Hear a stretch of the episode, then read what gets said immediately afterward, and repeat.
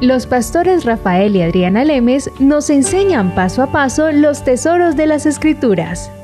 Descubriremos cuánto nos ama Dios y qué ha ganado para nuestro beneficio. Este programa es patrocinado por nuestros amigos, miembros y socios de Iglesia Palabra Pura y Blaze Ministries International.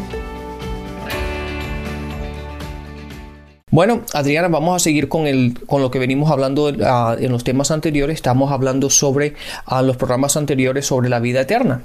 Y, lo, y terminamos en el, en el, programa anterior, en Mateo 19, en el versículo 25 y 26, cuando tú estabas hablando que sus discípulos oyendo esto se asombraron de gran manera diciendo, ¿quién pues podrá ser salvo? Y la respuesta de Jesús dice, mirando Jesús les dijo, para el hombre es imposible Imposible. Imposible, dándonos a entender que no hay forma, no hay ninguna forma en la cual el hombre por sus propias fuerzas pueda obtener la salvación. No hay obras que podamos hacer, no hay absolutamente, la palabra imposible significa imposible, que no hay forma. No busquen la forma, pero no es que si yo hago esto, no es que si yo hago lo otro, pero es que yo he venido siendo esto, no, pero es que yo toda mi vida ha sido muy buena. ah, pero es que yo creo en este o creo en aquel. No, no es así para el hombre es imposible, ¿verdad? No hay posibilidad alguna de que podamos obtener nuestra salvación. Y es lo que estábamos hablando en el programa ah, anterior, en Juan 17, en el versículo 3, que Jesucristo dijo, Jesús dijo, dice, y esta es la vida eterna, que lo conozcan a Él, al Padre, a Dios. Y la palabra utiliza, el versículo utiliza la palabra el único Dios verdadero, dándonos a entender de que no hay otro. Si es el único, no puede haber haber otro. Entonces, todos aquellos dioses que la gente idolatre y toda la gente que la, la gente piensa que es un dios, no lo puede ser porque solamente hay uno. Y la palabra no solamente dice que solamente es uno, pero solamente es uno y es el verdadero. Por lo tanto, todo aquel otro Dios que la, la gente piense que sea un Dios, no lo puede ser. Es un Dios falso. Es un engaño de Satanás. Es un engaño de Satanás, correcto. Entonces, de la única manera como podemos obtener esta salvación, como podemos ser salvos, es por medio de nuestro Señor Jesucristo. Exacto, Rafael. Y acá vienen entonces dos puntos. Tomamos el ejemplo del muchacho ya varios en los colegios llegan, disparan a los demás jóvenes y después se pegan un tiro, se suicidan y piensan, ya, se, acabó. Y si tuvieran conciencia de que van a vivir eternamente, ya sea en el infierno o en el cielo, entonces la gente pensaría dos, tres, cinco veces antes de hacer cualquier cosa porque sabría que hay un mundo espiritual y que hay un Dios. Entonces, este joven que piensa que acá no va a pasar nada porque ya me mato y listo, no me van a llevar ni al juzgado, ni a la cárcel, ni nada, yo me mato y se acabó ese pensamiento de la gente que cree que solo lo que aquí en la tierra es, oh sorpresa, cuando su espíritu salga de ellos y despierten en el infierno, para siempre, por siempre, por toda la eternidad. Entonces, qué desastre, Rafael, de alguien que no entienda que Él es eterno, eterno. Y el ser humano, si tiene conciencia de que somos eternos, vamos a estar mucho más preocupados o más interesados por conocer quién es el Dios que nos ha creado y cuál es el propósito de la creación de Él, para qué nos creó, para qué estamos en esta tierra y qué es lo que va a suceder en el futuro, qué va a suceder en 100 años, 200, 300, 500, un millón, dos millones de años, dónde yo voy a estar, cómo así que yo voy a vivir para siempre, por siempre y para siempre. Entonces, si la gente empieza a tener esos conceptos, la gente se va a volver más, va a querer más saber acerca de su espiritualidad, va a dejar de querer ser tan carnal y preocuparse por los asuntos de esta vida, que lo consumen y, y no lo dejan ni pensar, el momento está tierra, esta carne, este mundo. No, hay mucho, mucho, mucho, muchísimo, una dimensión mucho más grande del ser humano. Y es, la eternidad. Exactamente, y Adriana, y, la gente quiero que entienda esto. La palabra dice en Juan 4:24, dice, Dios es espíritu, y los que lo adoran lo tienen que adorar en espíritu y en verdad. Pero Dios, el punto que vamos, lo que, lo que estamos estableciendo ahora es que Dios es espíritu, ¿verdad? Y en Génesis 1:26 dice, entonces dijo Dios, hagamos al hombre a nuestra imagen y nuestra semejanza. Es como tú dices, nosotros somos seres eternos, aunque vivimos en este cuerpo y tenemos un cuerpo físico, pero realmente lo que somos nosotros, lo que es la esencia de quién soy yo, es espíritu. El cuerpo simplemente es el traje o el, traje en el cual me muevo en este mundo natural. Pero si, si el espíritu se saliera de mi cuerpo, el cuerpo se, se, desploma al piso. ¿Por qué? Porque yo no soy cuerpo, yo soy espíritu. El cuerpo es lo único que me permite a mí estar en este mundo físico. Sí, el espíritu es el que le da vida al cuerpo. Sáquele usted el espíritu al cuerpo. A ver si se mantiene vivo. A ver si el cuerpo sigue caminando igual cual zombie, como en las películas. Sí, eso, no es así. Sí, pienso el zombie ahí ya muerto, viviente. Tanta bobada que la gente ve, Rafael, en serio, hace creer a la gente estas pendejadas. Y es cuando uno cree que no, que no, que no hay eternidad. Ya se murió alguien y se acabó. Y no, no es así. Como tú dices, es el espíritu, eh, lo que dice la palabra, el espíritu vivifica el cuerpo. Entonces, es ahí cuando nosotros nos tenemos que preguntar, ¿qué vamos a hacer nosotros para heredar la vida eterna? Porque yo di el ejemplo de, los jóvenes estos que van, matan a otros y después se pegan un tiro y se suicidan. Y cuando se despiertan o cuando sale su espíritu y ¡pum! para el infierno de una por siempre y para siempre, también quede la gente que es buena gente, ¿cierto? Quede los, quede la gente que no ha matado ni una mosca, pues ¿cierto? Y se mueren y dicen, ay, yo me voy para el cielo porque yo fui muy bueno. Ese es otro pensamiento que es, es opuesto al que estamos hablando del, de los... De aquellos de los que hacen... Sí, de los que asesinan acá y bueno, de lo que sea. ¿Qué de la gente buena gente? ellos que desean ir para el cielo por buena gente tampoco, porque el hombre no se puede salvar por sí mismo, así que el buena gente que se muere y se despierta y se ve en el infierno y oh, no, ¿cómo así?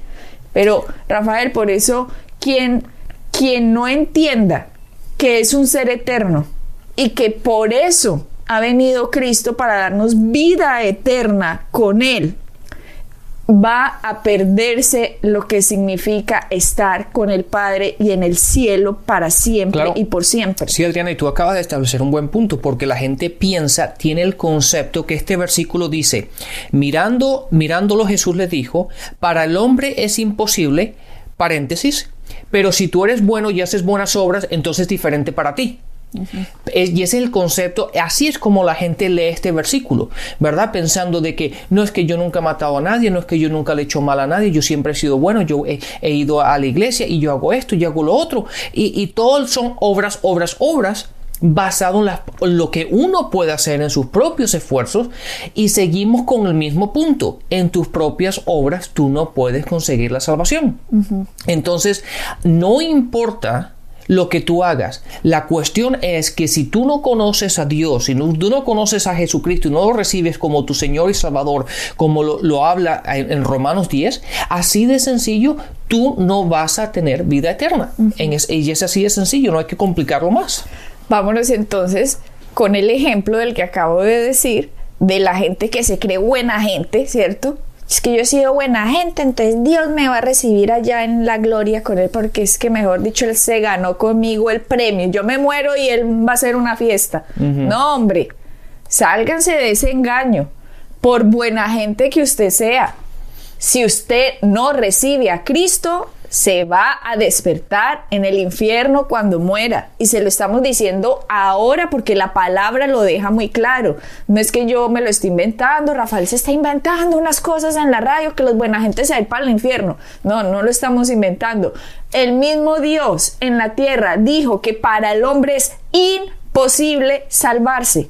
Es por eso que es necesario que usted entienda qué fue lo que hizo Cristo. Para la gente que se cree buena gente le sucede lo que sucede acá en la historia del joven rico. Vamos con el joven rico, Mateo 19. verso 16, dice lo siguiente. Entonces vino uno y le dijo, Maestro bueno, ¿qué bien haré para tener la vida eterna? Vea qué interesante, se le aproximó interesantemente una persona a Cristo y lo llamó Maestro bueno. ¿Qué haré para tener vida eterna? O sea, quien ve la pregunta a primera instancia parece que no tiene nada malo, pero resulta que sí tiene mucho, mucho de dónde desgajar esto, porque esta persona se le está aproximando a Dios en la tierra, pero está llamando maestro bueno. Exactamente como, como la otra, como la gente puede, puede acercarse a cualquier otra persona. Porque no se le acercó a Jesucristo como Dios en la tierra, como el Salvador, sino simplemente como maestro, como cualquier otro maestro, como cualquier otra, otro, otro, otra persona. Y de hecho Jesús le responde en el versículo 17, Él le dijo, Jesús, ¿por qué me llamas bueno? Ninguno hay bueno, sino uno Dios.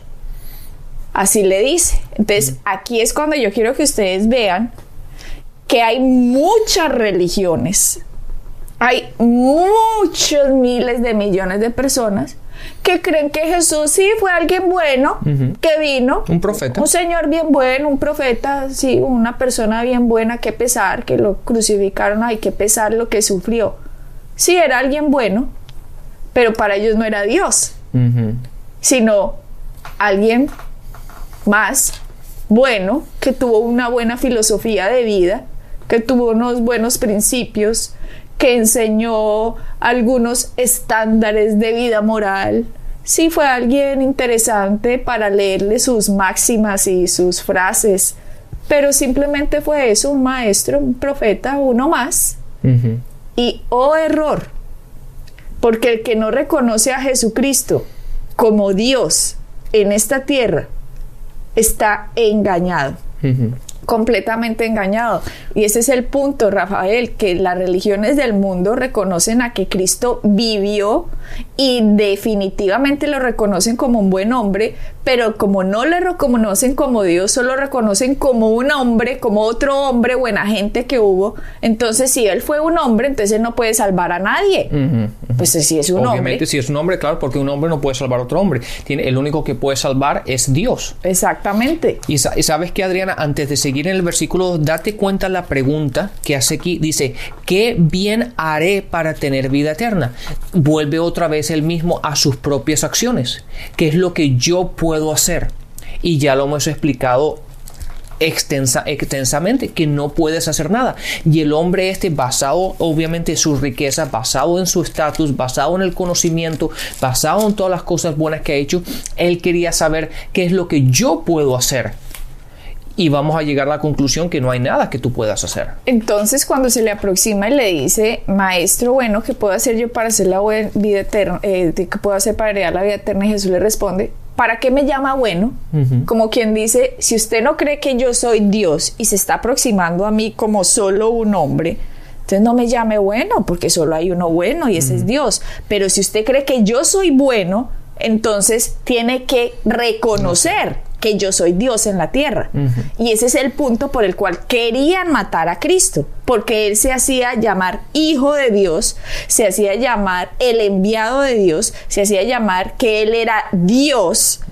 Entonces, cuando ya él decía esos puntos, ya la gente no, matémoslo, ¿cómo así que este es Dios? Y ese es el problema con el que chocan las religiones del mundo con Cristo, porque reconocen a Cristo como un buen agente, un buen maestro, pero no lo reconocen como el Dios y único verdadero que se hizo hombre y vino a la tierra. Y eso lo podemos ver, miremos nada más en Juan 5, 18, que dice por esto los judíos aún más procuraban matarle, porque no solo quebrantaba el día de reposo, sino que también decía que Dios era su propio Padre, haciéndose igual a Dios. O sea, él se hacía igual a Dios. En Juan 5, 23 dice, para que todos honren al Hijo como honran al Padre. O sea, dándose igual estatus, igual uno al otro. El que no honra al Hijo, no honra al Padre que le envió.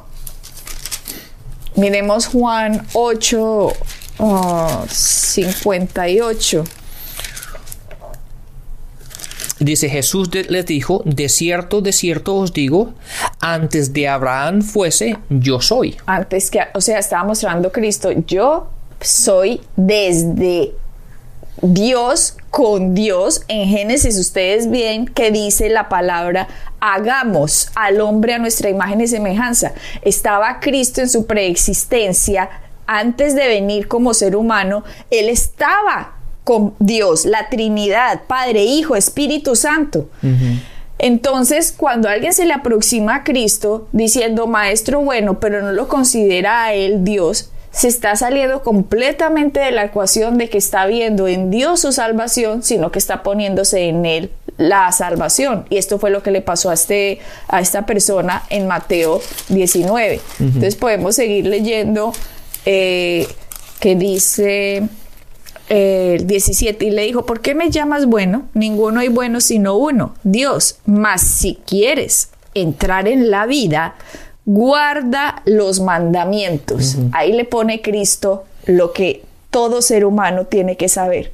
Usted quiere vida eterna por usted solito, sea perfecto. Eso es lo que todo el mundo tiene que preguntarse. ¿Yo soy perfecto? Y muchos caen en el engaño y dicen, sí, yo soy perfecto. Muchos están engañados, Rafael, pensando que son perfectos, claro, porque como se comparan con otro, pero ya hemos estudiado cómo en las epístolas Pablo dice que el que se compara con otro no es sabio. Pero bueno, ese no es el tema ahora. El tema es que aquí le está diciendo Jesucristo, si quieres entonces usted entrar en la vida, guarde los mandamientos. Claro, y obviamente, y sé que no, no, me quiero desviar ahora tampoco, pero nos damos cuenta que para mantener los mandamientos eso implica que tienes que guardarlos todos, porque si caes en uno es como si cayeras en todos. Eso dice Romanos, que el que, el que rompe eh, un mandamiento. claro, si fallas en uno, rompes todo. Y entonces ahí la explicación, básicamente Jesús lo está llevando a una trampa para que él se dé cuenta lo que está diciendo y se va a dar cuenta que en sus propias fuerzas no puede hacerlo. Entonces dice, ok, si tú dices que tú, que tú, eres, que, que tú quieres hacer esto y lo quieres hacer en tu propia fuerza, ok, vamos a ver qué puedes hacer. Claro, porque él estaba confiando en sí mismo. Él estaba creyendo que él podía cumplir cualquier cosa que Jesucristo o que requiera cualquier estándar que cualquiera se invente aquí en la tierra. Vamos a ver qué debo hacer yo para alcanzar la salvación. Entonces miremos porque yo puedo cumplirlo. O sea, yo en mis fuerzas soy capaz de salvarme. Entonces vamos a ver qué me dice este maestro bueno, qué más lo que tengo que hacer. Y si miramos en el, el 18 le dijo, o sea, el, joven le responde, ¿cuáles? Sí, por así, dime cuáles. Dime cuáles, a ver, dime cuáles. Entonces Jesús le dijo, no matarás, no adulterarás, no hurtarás, no dirás falso testimonio, honra a tu padre y a tu madre, amarás a tu prójimo como a ti mismo. El joven le dijo, todo esto he guardado desde mi juventud ¿Qué más me falta? Mira el engaño. Pero date cuenta, date cuenta, Adriana, que este pasaje que estamos leyendo es lo que tú dijiste de un principio. Este no es el que, el que lleva una pistola y va matando a la gente y después se, se pega un tiro como si nada pasara. Este es lo contrario. Este es una persona buena, educada, con conocimiento, que tiene un buen trabajo, tiene una buena familia, tiene, su, tiene sus, uh, está, tiene buen estándar en su vida y tiene buenos principios y entonces él piensa que, hey, ¿cuál es el problema? Todo esto yo lo he guardado, todo esto yo lo he hecho y, y no lo he hecho. Perdón, desde ahora, no, desde mi juventud lo llevo haciendo, toda mi vida llevo viviendo esta buena vida. Y este es el concepto que la gente tiene equivocada, que una vez más no lo puedes hacer en tus propias fuerzas. Así es. Y, y, y, perdón Adriana, antes que te interrumpa, te quiero interrumpir otra vez. Este es el engaño que tiene la gente. Y yo no sé, a mí me gustaría, hay veces que cuando, cuando uno, cuando tú y yo hablamos con la gente y estamos en, nuestra, en las conferencias que hacemos, dan ganas de cogerlo por los hombros y, y, y, y, y decir, despierta, despierta. ¿Por qué? Porque la gente piensa que porque tienen dinero y tienen buen trabajo y tienen una buena familia y todo esto, que entonces ya no necesitan a Dios.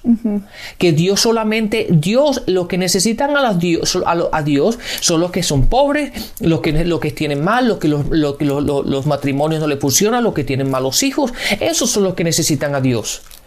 Dios yo no lo necesito. ¿Por qué? Porque mi vida, los estándares de mi vida, todo, todas estas cosas de que Dios habla, de que no adulteres, de que no mates, todo eso yo no lo hago.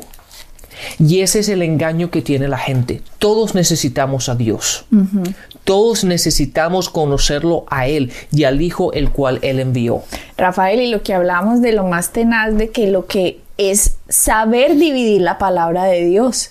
Porque cualquiera que lea esto ¿cierto? Y no entienda que Jesucristo le está dando una lección, le va a dar una lección eh, a este, a este joven, el que lea la Biblia dice, ay, Jesucristo dijo que teníamos que cumplir todos los mandamientos para que fuéramos eh, para que nos salváramos, pero Cristo no estaba mostrando ese punto. Cristo lo que le estaba tratando de mostrar al joven, en este caso, es que él no había cumplido todos los mandamientos, por lo tanto, él tenía que renunciar de que confiara en él mismo y tenía que confiar en alguien en un Salvador.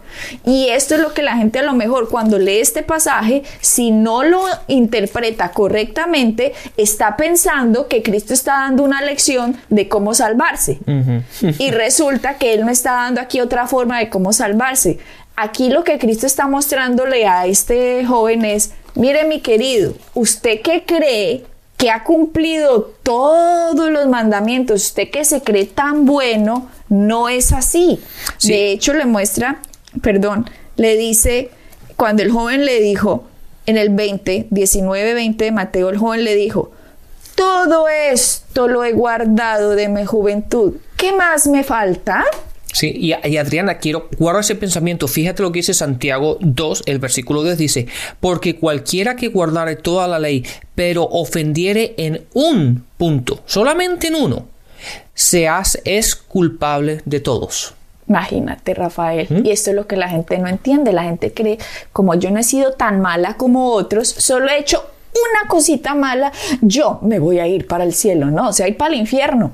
Así de sencillo, o sea, ir para el infierno, porque ya vimos que en Mateo 19, el versículo 26, dice que para los hombres es imposible salvarse.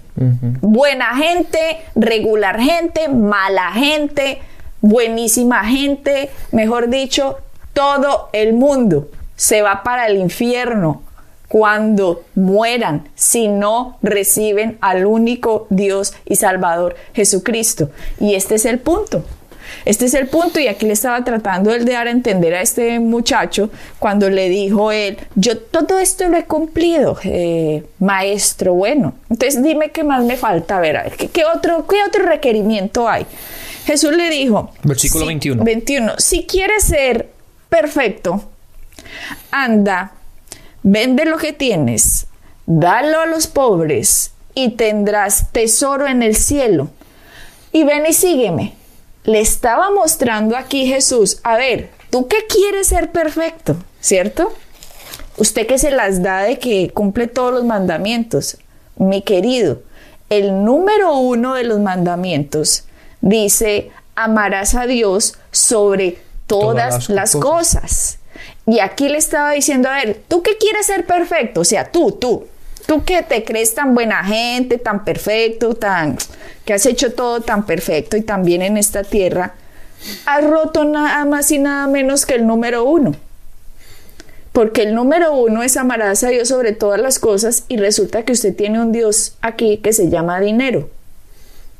Las posesiones. Así que si usted ama más sus posesiones que a Dios, usted ya rompió todos los mandamientos, así no haya adulterado, así no haya fornicado, así no haya robado, así haya honrado a su padre y a su madre, así haya hecho lo que haya hecho. Si usted rompe uno, rompe todo, que es lo que acabaste de leer en Santiago. En Santiago dos, dos días, sí. Entonces, el joven, oyendo esto en el versículo 22, se fue triste porque tenía muchas posesiones. Y este es el punto, Rafael, en el que tú estabas diciendo de Santiago, que la gente cree que si se comporta mejor que otra, entonces a lo mejor Dios me va a recibir en su gloria. Exactamente. Y sabes que Adriana, y esto es un punto muy interesante, ¿por qué?